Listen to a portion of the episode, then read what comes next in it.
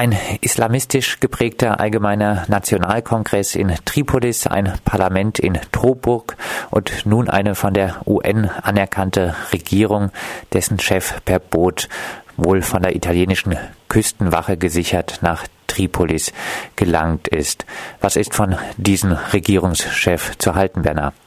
Also zunächst, wie du schon andeutest, es ist nicht der einzige Regierungschef, sondern äh, bereits der dritte. Libyen ist ja seit den Wahlen vom 25. Juni 2014 äh, tief gespalten. Es gibt tatsächlich zwei rivalisierende Regierungen oder Gegenregierungen und zwei Übergangsparlamente, die sich jeweils die Gültigkeit streitig machen. Es gab ja äh, nach dem Sturz und dem Tod des alten Diktators, also in Anführungszeichen Staats- und Revolutionsführers Muammar al-Qaddafi, der am 20. Oktober 2011 von Rebellen aufgespürt und gelünscht wurde, ähm, gab es einmal demokratische Wahlen am 7.7.2012. Die liefen auch relativ ordnungsgemäß ab. Äh, sie brachten einer bürgerlich-demokratischen, bürgerlich-nationalistisch-liberalen äh, Koalition die Mehrheit, die Sitzemehrheit und auch circa plus minus 45 der Stimmen. Ähm, und die Partei der Muslimbrüder war in zweiter Position. Allerdings wurden damals 80 von äh, 200 Sitzen nur an politische Parteien vergeben und der Rest an sogenannte unabhängige Bewerber, die also oft äh, dadurch bekannt waren, dass sie Clanchefs waren oder örtliche Honorationen. Und bei der Wahl von 2012 wurde die Dosis für die Parteien nochmal runtergesetzt. Das heißt, es und de facto handelte es sich in der überwiegenden Mehrzahl um sogenannte unabhängige Bewerber, die zum Teil Parteimitglieder waren und zum Teil keine Partei hinter sich hatten, sondern eine anders geartete Hausmacht, was natürlich für eine Intransparenz der politischen Mehrheitsverhältnisse in so einem Kongress sorgt. Also die islamisch-konservative bis islamistische Komponente war stärker vertreten 2014, aber ein oberstes Gericht annullierte die Parlamentswahl und sagte, sie ist eben nicht äh, gültig verlaufen, was durch äh, das äh, aus den Wahlen hervorgegangene Parlament in Tripolis jedoch nicht anerkannt wurde. Und deswegen sammelte sich eben das Gegenparlament in Tobruk an der in der Nähe der ägyptischen Grenze in, im Nordosten Libyens. Ähm, und dann begann Ende 2015 ja unter dem deutschen UN-Vermittler Martin Kobler äh, die Verhandlungen in Rabat, in der marokkanischen Hauptstadt und später in Kirat, in der Nähe von Rabat. Und die endeten ja Anfang dieses Jahres mit der Einigung auf eine Regierung der nationalen Einheit. Die äh, hat aber bislang nicht die Anerkennung erfahren durch die beiden rivalisierenden Übergangsparlamente und durch die beiden rivalisierenden Übergangsregierungen. Was sie müsste, weil da es sich um eine Regierung der nationalen Einheit handelt, ist ja der theoretische Anspruch, dass beide Konfliktparteien sie anerkennen und sich unter ihre Oberhoheit stellen. Also als äh, Farah, ähm, äh, Fayez Sarraj, der, der Chef des Präsidialrats der dritten Übergangsregierung, der durch die UN anerkannten, äh, wie du sagtest, per Boot von Tunis kommend in, in Tripolis landete, war es zunächst so, dass es äh, eher so aussah, als ob es jetzt eher eine weitere Eskalation geben würde. Zwei libysche Fluggesellschaften stellten zum Beispiel alle Flugbewegungen von und nach Tripolis ein. Inzwischen haben sich am gestrigen Tag zehn libysche Städte hinter äh, den äh, Chef dieser durch die UN, durch die Vereinten Nationen anerkannten Übergangsregierung gestellt. Was natürlich mit auf dem Spiel steht, stehen zwei Sachen auf dem Spiel. Was natürlich mit auf dem Spiel steht, ist neben der erste Punkt der Stabilisierung äh, und damit des Rückgangs bewaffneter Auseinandersetzungen in, äh, innerhalb Libyens, was ja zu wünschen wäre, ist aber zweitens, äh, dass ähm, die Großmächte äh, auch darauf dringen, dass diese ähm, diese Regierung, die die Vereinten Nationen mit ausverhandelt haben, ähm, jetzt eingesetzt wird, um eine Intervention zu legitimieren. Äh, und die hat wiederum zwei Aspekte. Zwei A, äh, den Aspekt gegen den sogenannten Islamischen Staat, der sich in Syrte und der Region drumherum also diese Küstenstadt war früher die Hochburg von Muammar al-Qaddafi, das ist seine Geburtsstadt. Also der IS hat sich in Syrte und in seinem Umkreis circa 170 Kilometer Küstenstreifen festgesetzt und äh, die Übergangsregierung wird das Mandat haben, eine internationale Intervention zu genehmigen. Dafür braucht es eben eine völkerrechtlich anerkannte Regierung, die dieses Mandat an äußere Mächte äh, ausfüllen kann. Das ist der erste Aspekt. Der zweite Aspekt ist 2b, dass es äh, daneben auch um Migrationsbekämpfung geht. Es läuft seit Oktober 2015 ein EU-Manöver vor den libyschen Küsten.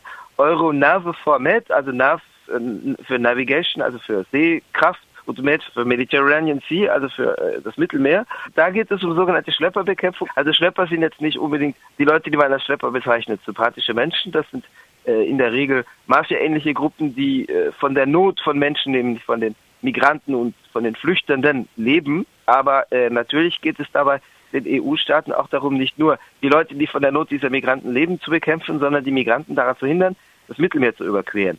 Ähm, diese äh, Operation hat drei Stufen. Die erste lief auf hoher See äh, reibungslos. Die zweite Stufe läuft jetzt seit Oktober 2015 von den libyschen Küsten. Und die dritte wird sein, dann auch im libyschen Hinterland einzugreifen, also um zum Beispiel die Netzwerke aufzuspüren, die Migranten vermitteln, Migranten und Migrantinnen vermitteln an die sogenannten Schlepper, die die Boote besorgen und so weiter. Also bislang wurden 53 äh, Personen verhaftet im Zusammenhang mit dieser zweiten Stufe der äh, EU-Operation. Das ist aber kein quantitativ herausragendes Ergebnis.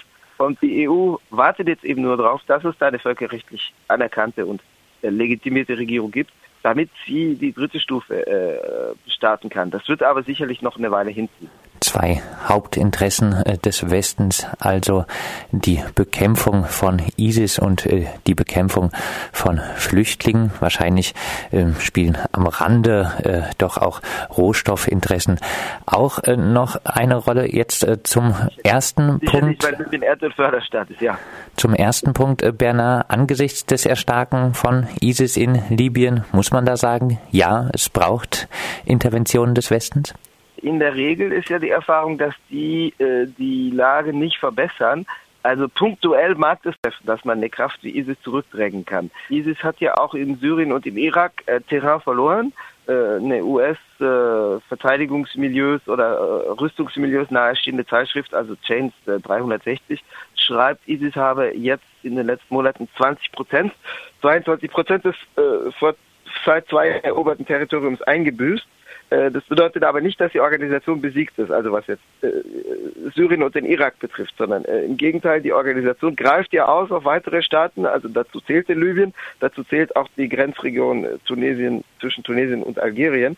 Ähm, Jein, also die, also braucht es eine erstmal nein, weil es ja auch andere Alternativen gibt durch Eingreifen lokaler Akteure, wobei jetzt zum Beispiel ein lokaler Akteur äh, wie das ägyptische Militärregime sicherlich auch eher zu den äh, brutal vorgehenden Mächten zu zählen ist, die jetzt äh, unter anderem auf Zivilisten und Zivilistinnen keine Rücksicht nehmen würde. Und Ägypten greift ja bereits mit Rückendeckung durch westliche bzw. nördliche Staaten in Libyen ein seit zwei Jahren, äh, beziehungsweise einem Jahr, seitdem ägyptische äh, Wanderarbeiter oder Arbeitsmigranten in, in Libyen eben auch durch Dschihadisten äh, getötet worden sind. Ähm, die, die, das Vertragte daran ist, eine Kraft wie ISIS lebt ja auch davon als Propagandaargument, dass sie sagt, wir sind die, die den Kreuzfahrern widerstehen und unsere Gewalt ist nur die Gegengewalt. Man sieht es zum Beispiel an dem, wie sie ihre Gewalt inszenieren. ISIS ist ja eine äh, Variante des Dschihadismus, die die Gewalt in spektakulärer Form inszeniert. Äh, vor Kameras, äh, Leute umbringt oder auch in Mosul haben sie Homosexuelle von hohen Gebäuden gestürzt. Das wird gefilmt, das wird ins Internet gestellt. Aber bei dieser Inszenierung der Gewalt, der extremen Gewalt, äh, spielen sie oft an auf die Gewalt der Gegenseite, also der Mächte, die unser eins vielleicht als imperialistische Mächte definieren würde, die die aber rein konfessionell als Kreuzfahrerstaaten äh, definieren, äh, die, also was sie auch nur konfessionell meinen, weil sie natürlich keinerlei Imperialismusbegriff haben, sondern eine völlig unmaterialistische Ideologie und weil sie daneben kein, kein anderes Wirtschaftsmodell haben, sondern im Gegenteil den Kapitalismus im Prinzip akzeptieren und sie betreiben dort eben eine Raubökonomie durch die, die Plünderung von äh, Ölvorräten, von äh, Guthaben in irakischen Banken und so weiter.